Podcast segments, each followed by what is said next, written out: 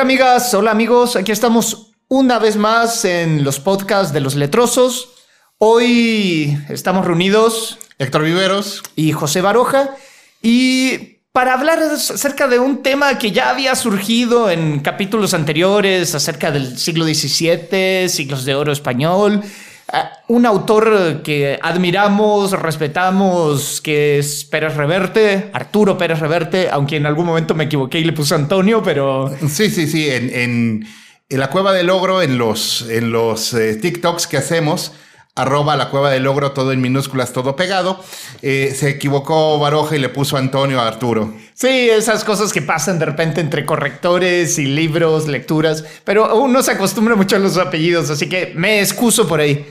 Y hoy estamos aquí para cumplir con eso y hablar acerca de, un tercio español glorioso en pluma de precisamente Arturo Pérez Reverte y que ha formado una saga que digamos es memorable ya a esta altura, más allá de que la película no le hace honor a, tremenda saga por tratar de sintetizar demasiada, que es las aventuras del capitán a la triste.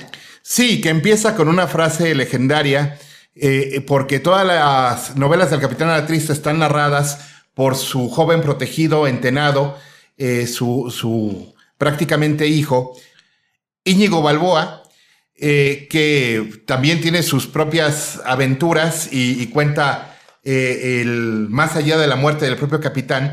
Bueno, empieza con la frase de que el capitán no era el hombre más piadoso, ni el, no era el hombre más honesto ni el más piadoso, pero era un hombre valiente. Sí, de hecho podríamos hasta decir que las aventuras del capitán a la triste, en estos siete libros, porque no hay que olvidarse que el problema, de hecho lo había comentado al principio, el problema de la película es que trató de abordar mucho en un tiempo rescatable, creo que duraba como tres horas, pero no puedes adaptar siete libros, eh, ni siquiera tres en tan poco, digamos, en tan poco tiempo es que retoma toda la tradición realista española y lo enmarca dentro de este contexto histórico tan importante para, digamos, para la hispanidad en concreto, que son todas estas guerras que, hubieron, por ejemplo, los Países Bajos y el mismo Flandes.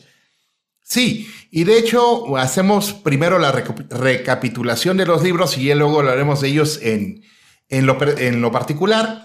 El primero, de hecho, salió con la coautoría porque Pérez Reverte le, da su reconocimiento a que el primer libro, Las aventuras del capitán a la triste, lo escribió eh, en colaboración y también para cumplirle el gusto a su hija Carlota y sale con Carlota y Arturo Pérez Reverte. Ya, ya en los demás no ocurre eso. Los demás que son Limpieza de Sangre, el, Sol, de, Breda. el Sol de Breda, que es mi favorito personal, Después del Sol de Breda viene el Oro del Rey, luego el Caballero del Jubón Amarillo. Los Corsarios de Levante. los Corsarios de Levante, que es mi segundo favorito.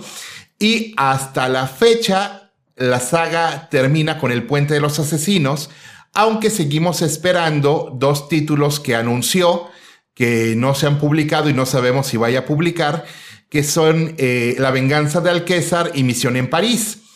Y realmente eh, este personaje, el Capitán La Triste, es un arquetipo que tiene muy trabajado Pérez Reverte después de sus 20 años de corresponsal de guerra, porque él viene del periodismo, y esos 20 años le hicieron vivir la guerra de una manera tan particular que en los momentos en que se narra la tensión antes de la batalla, el fragor de la batalla y las consecuencias de la batalla, es no, no, no solamente absolutamente verosímil, sino absolutamente real. Sí, a lo que suma un estudio muy profundo, muy acabado de lo que fueron o fue el siglo de oro español, aunque hay algunos autores que hablan de los siglos de oro español, pero para, para estar en el estándar del siglo de oro español, en cuanto al manejo del idioma, en cuanto a las situaciones o contextos en, particular que se fueran dando, en cuanto a los mismos personajes, porque tenemos a personajes tan emblemáticos como el mismo Francisco de Quevedo,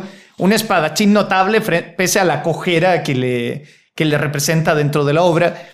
Y así sucesivamente, es decir, es una reconstrucción histórica tremenda, narrativamente muy entretenida, Y que no solo se queda conforme con eso, porque además recupera con fuerza un género muy propio del, barroco español, el siglo de oro español, siglo XVII, como es el género de capa y espada. Sí, de hecho, eh, si te gusta el género de capa y espada, si creciste con el duelo del pirata Roberts, con, con este, el, el mercenario Íñigo Montoya, eh, personajes de la entrañable película este, La Princesa Prometida, ese duelo de espada está coreografiado de una manera hermosa.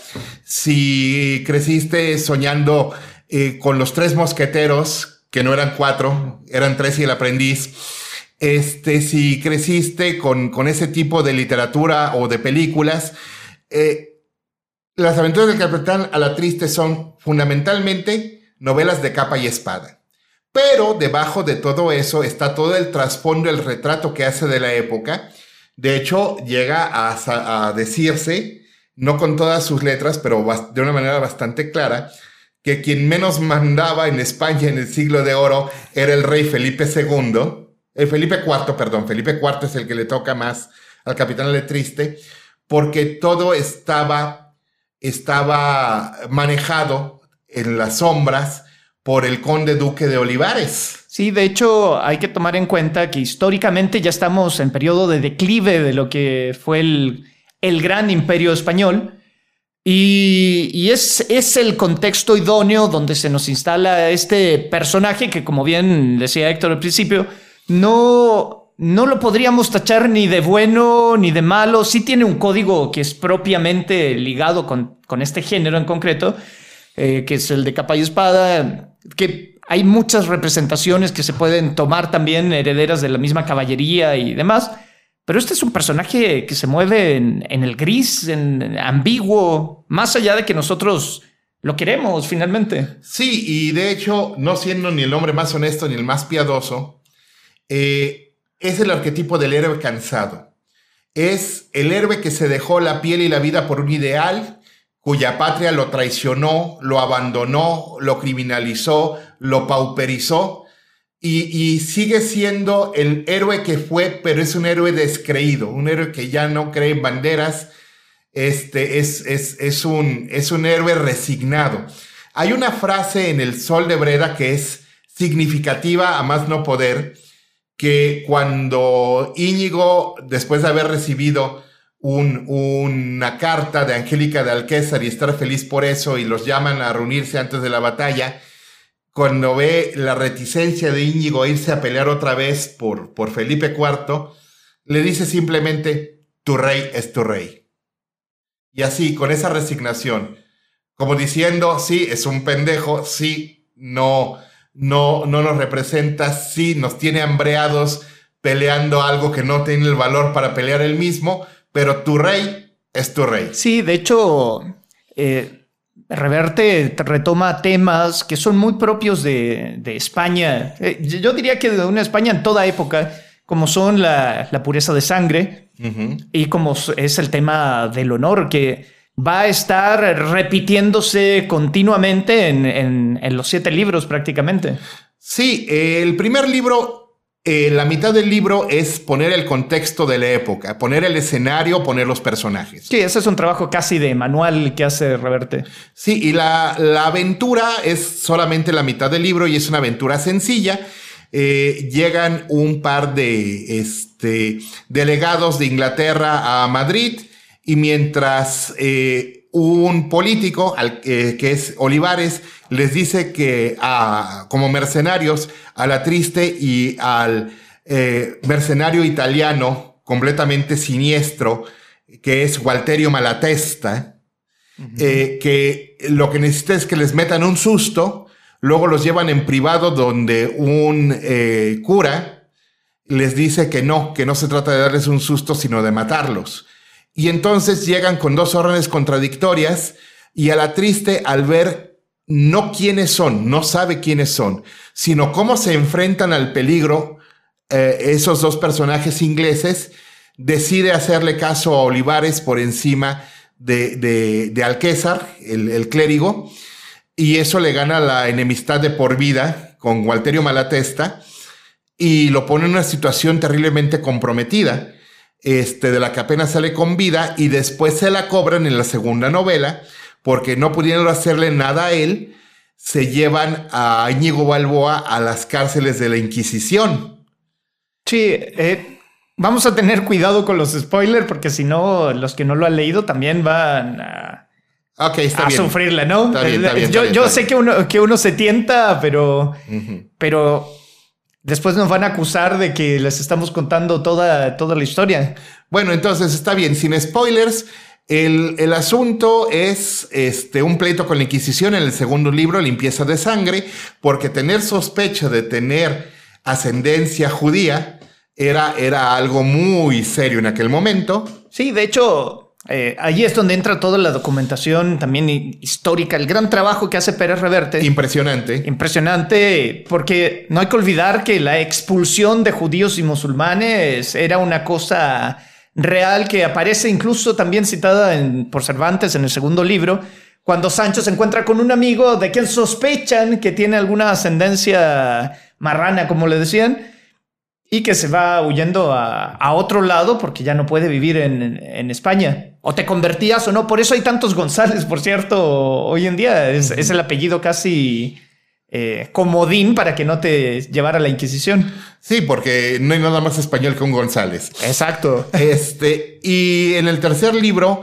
eh, está narrado lo que fue la rendición de la ciudad de, de Breda en los Países Bajos, en esa guerra insensata por motivos religiosos para acabar con los protestantes. Sí, y si alguien tiene curiosidad a propósito de lo histórico, hay un cuadro de Velázquez que, plantea la rendición precisamente de, Breda. Sí, y de hecho prácticamente eh, toma, toma la... El libro de, El Sol de Breda es la explicación a través de personajes de lo que representa el cuadro de Velázquez. De hecho, se hace mención el cuadro de Velázquez en la propia narración de la novela. Y es la explicación de cómo se libraba una guerra en ese tiempo y de la dura que era.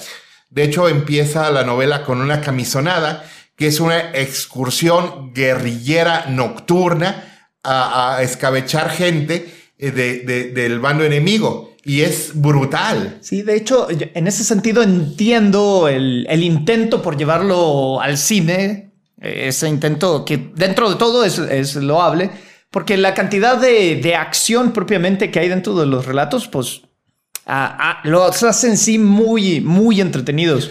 De hecho, la película empieza con la camisonada. Sí, exacto. De hecho, eh, eh, el problema, repito, tratar de abordar demasiado, pero tratar de abordar precisamente aquello que más llama la atención, sobre todo aquellos que de repente no son tan lectores. Por, eso siempre es recomendable leer esta saga que a veces no es tan valorada, por ejemplo, por la academia, pero a nivel de lectores es una obra tremenda, entretenida, documentada, histórica. Es que yo crecí con El Capitán de la Triste. El primer libro salió cuando yo todavía estaba en la preparatoria y el último salió hace que tres, cuatro años. Tres o cuatro años más o menos. Sí. Y de ahí nos vamos al Oro del Rey, que es precisamente salvaguardar la llegada de la corrida de las Indias, los barcos de oro que venían de América había que proteger esa, esa gran fortuna. Y uno de los soldados contratados, ex soldados contratados para esa misión, y es un guiño que hace eh, muy descarado, pero es reverte, es un soldado llamado Saramago, el portugués que es precisamente don José Saramago metido en su novela como un homenaje porque fueron amigos, fueron amigos Pérez Reverte y José Saramago. Sí, y la verdad es que como, como letrosos tenemos que ponernos de pie cuando se nombra don José Saramago, el aplauso correspondiente. Sí. Eh, eh, ¿Qué, autor tan notable. Pero, pero continuemos con la triste. Sí, Saramago, Saramago merece, merece su podcast aparte, pero aparece ahí como un guiño que agradecemos mucho a los lectores y que agradeció mucho en vida don José. Eh, y de ahí nos vamos al quinto libro, que es El Caballero del Jubón Amarillo. Y el Caballero del Jubón Amarillo pone en conflicto directo a la triste con Felipe IV. Y de hecho llega el momento en que tiene que tomar la decisión el, el capitán era triste de si vale la pena seguir defendiendo ese rey o no. Sí, recuerdo todas esas disyuntivas que va teniendo dentro de, las novelas, eh, en particular eh, el, protagonista, pues siempre genera esa intriga, esa ansiedad de parte de nosotros, lectores, lectoras, porque son decisiones que van entre lo moral, lo, el honor, la, posición de caballero, el ideal también de, del soldado. Por cierto, hay un género que, se me olvidó nombrar que también está metido acá, que es la soldadesca. Sí. Que también es un género muy fructífero ya en el siglo XVII. Sí, y, el asunto es que eh, también tiene que tomar decisiones de o salvo el honor o salvo la vida. Exacto. De hecho, eh, en el ideal caballeresco que está metido un poco en la soldadesca y que también aparece en Don Quijote en esta discusión de las armas y las letras, eh, con el caballero del verde Gabán, está siempre esa idea, pero el ideal es que el soldado siempre vaya por el, por el honor, pero aquí nos pone la situación ya, entre comillas, realista de que, pues, mi vida también vale algo, ¿no? Sí. Y, y el asunto es que adoramos al capitán, porque a pesar de toda la mierda en la que se mete, que es muchísima, conserva ese filito de, honor este, que lo redime a final de cuentas y es lo que más admira de él, eh, Íñigo, Íñigo Balboa. Y en el Caballero del Jugón Amarillo este, se la juega una vez más. Este, eh, si, si vale la pena cumplir con el deber, y luego eh, viene Corsarios de Levante, que es eh, lo que explica lo que eran las naves que se batían en el Mediterráneo contra los piratas berberiscos. Pues la verdad es grandiosa esa uh, obra. Sí, es, mi segunda favorita, el Sol es mi favorita absoluta. Pero el eh, Corsarios de Levante, ¿cómo te va contando? ¿Cómo te va contando cómo se desarrolla, cómo era una batalla naval de aquellos años? Es impresionante. Además de que tiene uno de mis momentos favoritos de la saga, que es que en un momento de silencio entre la batalla, el capitán se sienta en la cubierta a leer un ejemplar de Los sueños de Francisco de Quevedo y el capitán de navío le pregunta al capitán a la triste, a la triste, ¿qué hace un hombre como tú? Como diciendo, soldado bárbaro, este, sin limpieza de sangre, sin estudios, ¿qué hace un hombre como tú leyendo un libro como ese? Y le responde simplemente lo llevo para soportar días como hoy. Ándale, sí, la verdad a mí siempre me emociona eh, eh, escuchar a alguien que está tan apasionado por la triste, porque bueno, yo debo confesar que la maestría en literatura, pues la especialidad es precisamente siglo de oro, entonces cuando me encontré con esta obra, eh, fue como glorioso, o sea, alguien eh, idolatra también, recupera y es meticuloso en este asunto, pero cuando escucho además a un letroso hablando con pasión de, todo esto, es casi, eh, voy a usar este término, es casi orgásmico para, para alguien que lee. Sí, y eh, la acción está detenida por el momento, quizás nunca la recupere la saga, este Pérez Reverte, está muy entretenido en otras cosas, se metió a las tres novelas de la Guerra Civil, que son eh, Falcó, Eva y Sabotaje. Eh, se metió con este, su libro de historia de España y ahorita está iniciando una serie de artículos sobre una historia, una historia de Europa. Lo pueden consultar en, en la página del País Semanal. Ahí están apareciendo cada semana sus artículos. Sí, de hecho, en, ahorita es casi como que dio un salto a Benito Pérez Galdós. Desde los episodios nacionales. Exacto, desde, desde los siglos de oro se dio el, saltote, digamos. Ajá. Quizás nunca la recupere, pero la acción por lo menos, por lo menos está detenida con el puente de los asesinos. Donde el puente de los asesinos tiene un momento que ya me dijo eh, Baroja que no spoilé, pero llega un momento muy heroico y cínico con Walterio Malatesta.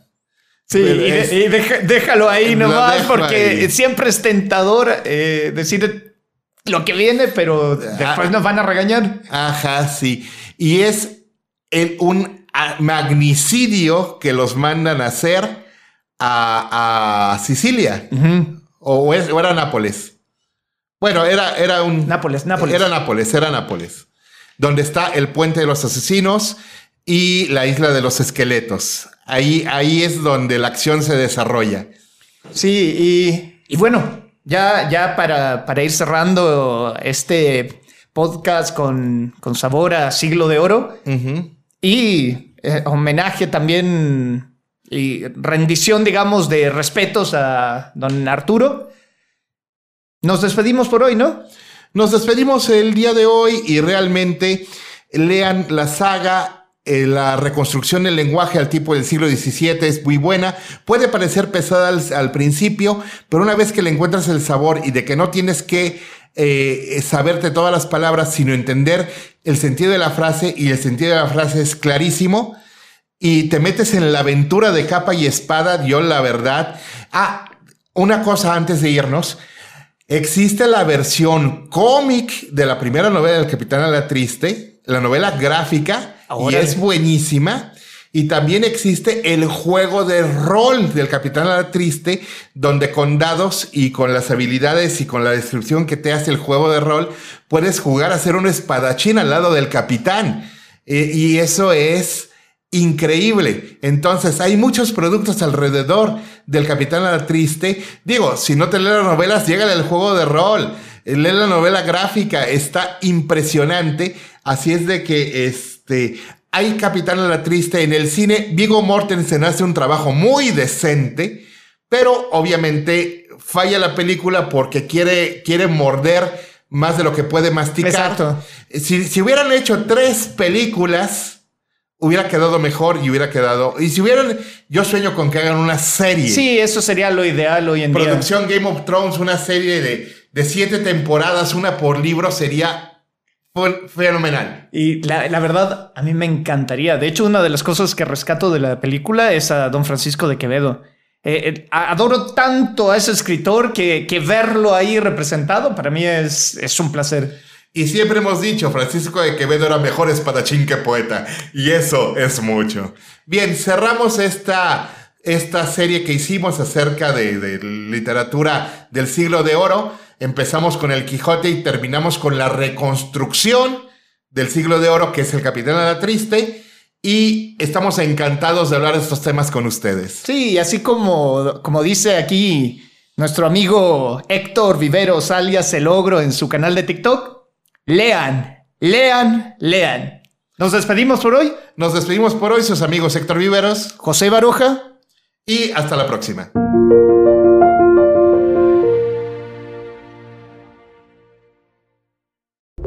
Encuentra más contenido en la app Audacia Audiolibros, disponible en Google Play y la App Store.